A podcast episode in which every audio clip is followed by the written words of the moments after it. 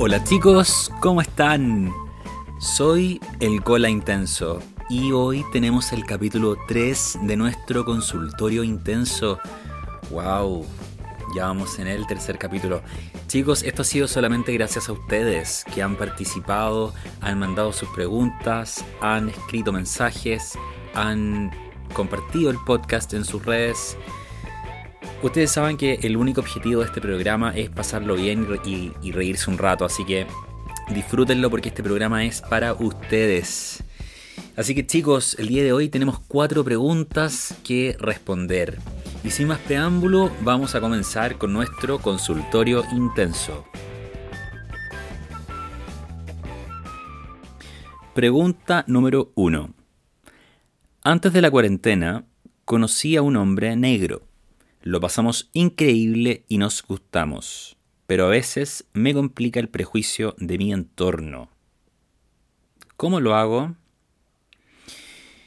A ver, a mí me encanta que lo estés pasando bien. Yo te apoyo absolutamente y en realidad uno puede pensar por un lado, ¿por qué me estás preguntando algo que, debería ser normal? Pero la verdad es que no, no me parece muy extraña tu pregunta porque estamos en Chile.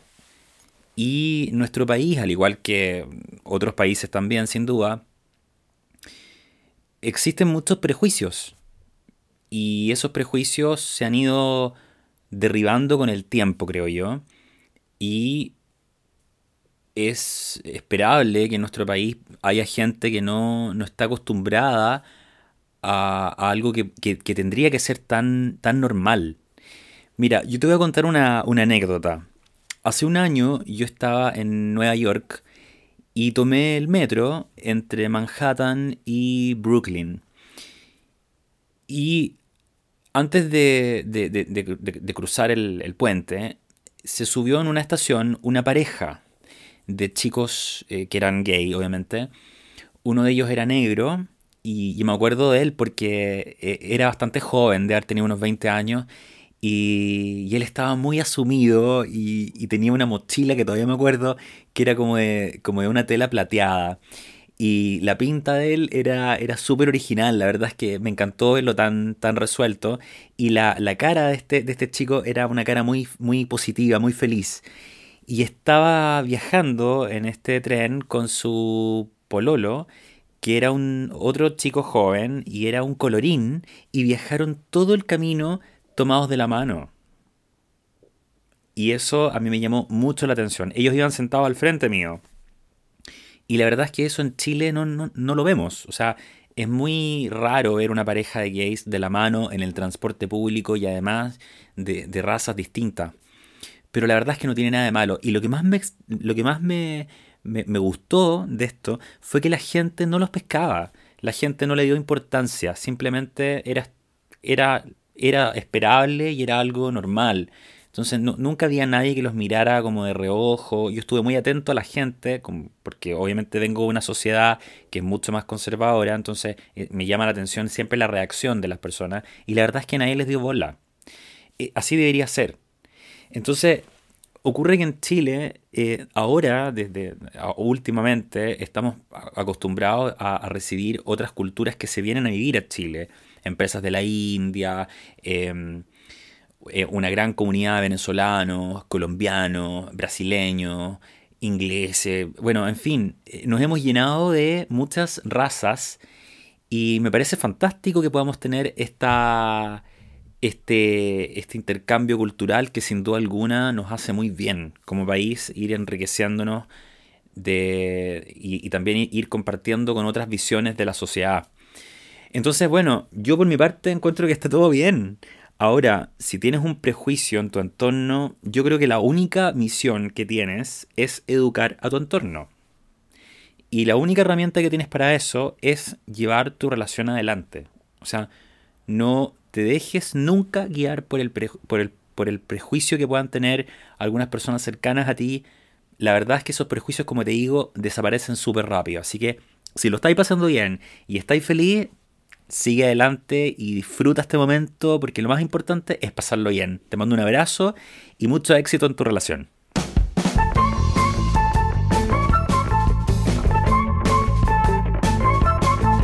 Pregunta número 2. Me gusta un compañero de trabajo, pero no sé disimular. ¿Tienes algún consejo? Sí, sí tengo un consejo para darte. Esta pregunta me la, me la escribió una mujer. Mira, yo te voy a contar mi experiencia. La verdad es que yo no sé disimular. Cuando a mí me gusta alguien, a mí no me resulta mucho ser piola. La verdad es que si yo miro a alguien donde sea, esa persona se da cuenta, pero inmediatamente que yo la estoy mirando. Entonces, e-, es como que es, terrible. Ahora, yo no entiendo por qué cuando te gusta alguien y tú quieres mirar a, a, una persona, tienes que hacer la piola. Eso es lo que yo no capto. ¿Por qué hay que ser piola? ¿Por qué Ay, me dio hipo, perdón, perdón, que me dio, me dio un poco de hipo. Yo no entiendo por qué nos acostumbramos a hacer todo de forma discreta, todo de forma piola, todo que no se vea, que no se note. La verdad es que no.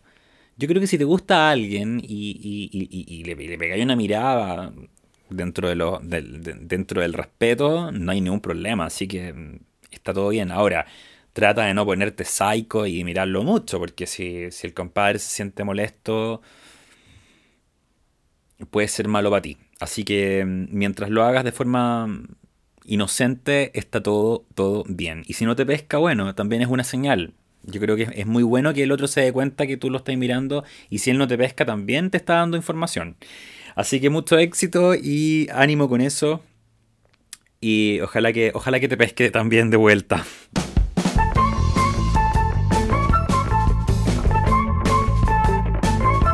Vamos con la pregunta número 3. Mi pareja ya no me calienta. ¿Qué va a pasar? Esta, esta pregunta me la hizo un hétero. Eh, chuta, si ya no te gusta tu pareja, es que ya, es que, es que no sé. Yo creo que en esto eh, tienes, que, tienes que evaluar lo que es más importante. Hay personas que el sexo les da lo mismo y que, las parejas se transforman en una especie de amistad. Hay otros que la pareja es un, es una, es un acuerdo económico. Hay otras veces en que la pareja es tu principal compañero sexual. Hay veces en que tu pareja es prácticamente tu única familia. Y así, hay muchas, las parejas no todas son iguales, porque yo creo que la, la forma en la cual dos personas se juntan nunca es por la misma razón. O sea, uno espera que tu pareja te erotice, pero también puede que tu pareja no te erotice. Puede que con tu pareja lo pases bien em, acompañándote en la vida. Puede que, puede que sin tu pareja tu vida sea muy oscura. Y quizás tu pareja te deja feliz siempre y te, mantiene con el corazón contento. Y, y, yo creo que ahí tienes que evaluar si es que el sexo es muy importante para ti o no. Ahora, por algo me lo estáis preguntando. Yo te sugiero que observes, te sugiero que pongas las cosas en una balanza, tómate un tiempo para, observar y ver si es que, eh, ok, ya no hay mucho, no hay mucha como calentura entre comillas, pero que de repente más como que descubriste que, tu pareja tiene otras cosas que son tan tan importantes y, y, esa decisión tienes que tomarla tú, así que te deseo mucho éxito en tu, en tu observación con tu pareja y y no tomes, no tomes ninguna decisión apresurada, menos ahora, porque yo creo que ahora las relaciones están todas como a prueba. Con el tema de la cuarentena están todas las relaciones como, eh, como presionadas, estresadas, confinadas. Están todos como medio ahogados, la verdad. Entonces, no es el momento para decidir nada. Así que mucha paciencia. Eh, esperemos que las cosas se solucionen y que, y que y ojalá que puedas tener una respuesta. Te mando un abrazo.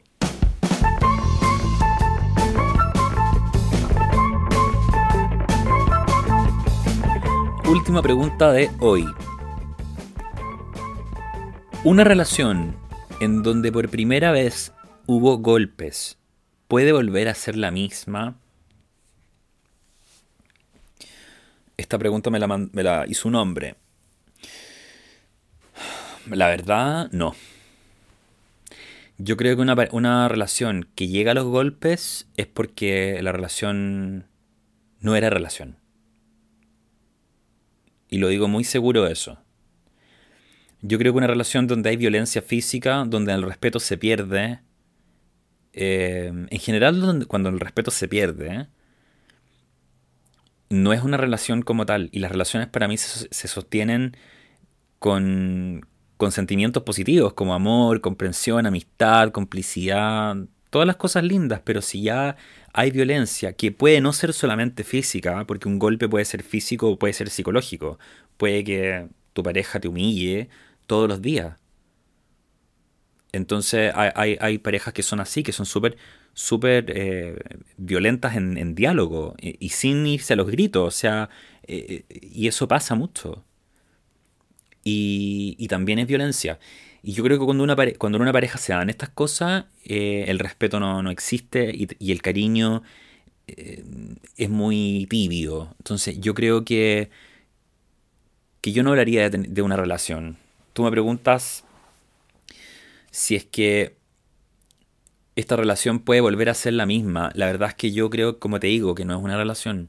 Yo tengo otra, otra visión de las parejas y mi consejo es que se separen. En serio, porque ya se abrió la puerta para esto y ya es una posibilidad dentro de la pareja. O sea, esto pasó una vez y puede pasar mañana, puede pasar en dos años más. Y, y, es algo que está ahí, que ya, ya se demostró que puede pasar y puede volver a pasar. Y eso ya no, para mí ya esa relación ya no sirve. Espero haberte ayudado y te mando un abrazo de mucha fuerza. Ojalá que ojalá que, puedas encontrar un, un estado de, de tranquilidad. Te mando un abrazo y mucho, mucho éxito.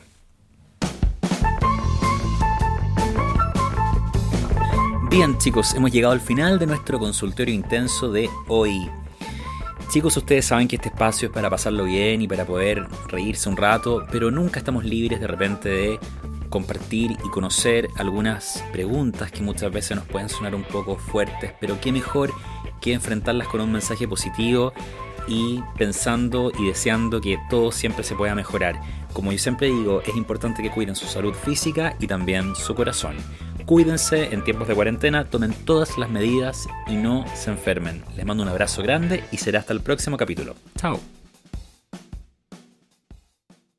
Si te gustó este podcast, compártelo en tus redes y recuerda seguirme en Instagram para enterarte de los nuevos episodios.